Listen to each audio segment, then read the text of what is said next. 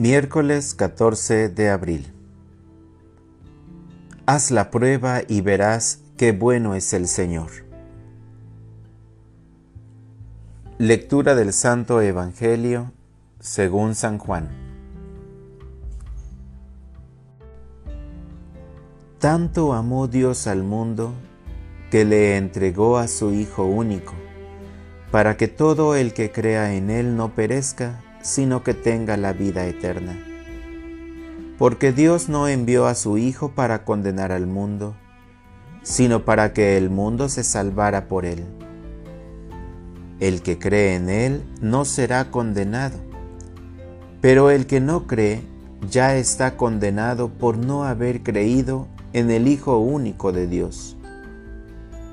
La causa de la condenación es esta Habiendo venido la luz al mundo, los hombres prefirieron las tinieblas a la luz, porque sus obras eran malas. Todo aquel que hace el mal aborrece la luz y no se acerca a ella, para que sus obras no se descubran. En cambio, el que obra el bien conforme a la verdad se acerca a la luz, para que se vea que sus obras están hechas según Dios. Palabra del Señor. Reflexión. Tanto amó Dios al mundo que entregó a su Hijo único, para que no perezca ninguno de los que creen en Él, sino que tengan vida eterna. Juan 3:16 no podemos dar respuestas fáciles, ni racionalizar el dolor, sobre todo si no hemos sufrido hasta el fondo. Pero sí podemos ofrecer como respuesta no un argumento, sino un acontecimiento, que es la cruz de Jesucristo, la realidad de un Dios crucificado no es cuestión de racionalizar, sino de adorar. Dios responde a los que sufren, no apelando a su poder, su sabiduría, su trascendencia, sino haciéndose Él mismo un enfermo, asumiendo sus enfermedades y su abandono, adentrándose en lo más oscuro del sufrimiento humano es el Dios crucificado. Esta afirmación supone un cambio radical en el concepto de Dios. No tiene que ver nada con el que nos enseñaron, el Dios impasible, omnipotente. La cruz es un no poder.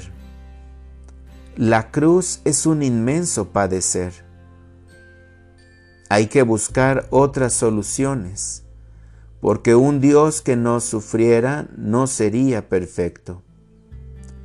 Y un Dios tan omnipotente sería temeroso e injusto, al menos por permisión. Si Dios es amor, Dios solo puede lo que puede el amor, amar. Dios es poderoso con el poder del amor.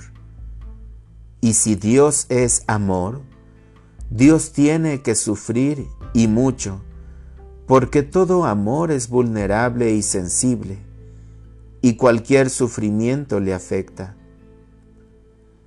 Dios no tiene un corazón de piedra, Dios tiene entrañas, Dios es pasión, por eso padece y se apasiona. Es lo que vemos en la cruz, pasión máxima, amor inmenso, debilidad extrema aceptada.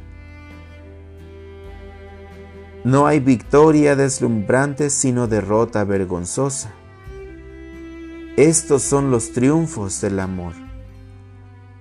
Puede, pero de distinta manera.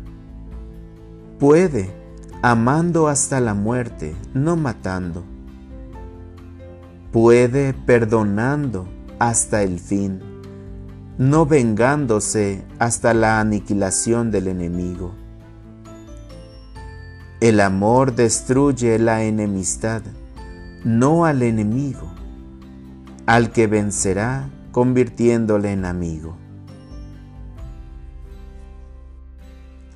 Señor, muéstrate benigno con tu pueblo, y ya que te dignaste alimentarlo con los misterios celestiales, hazlo pasar de su antigua condición de pecado a una vida nueva, por Jesucristo nuestro Señor. Amén.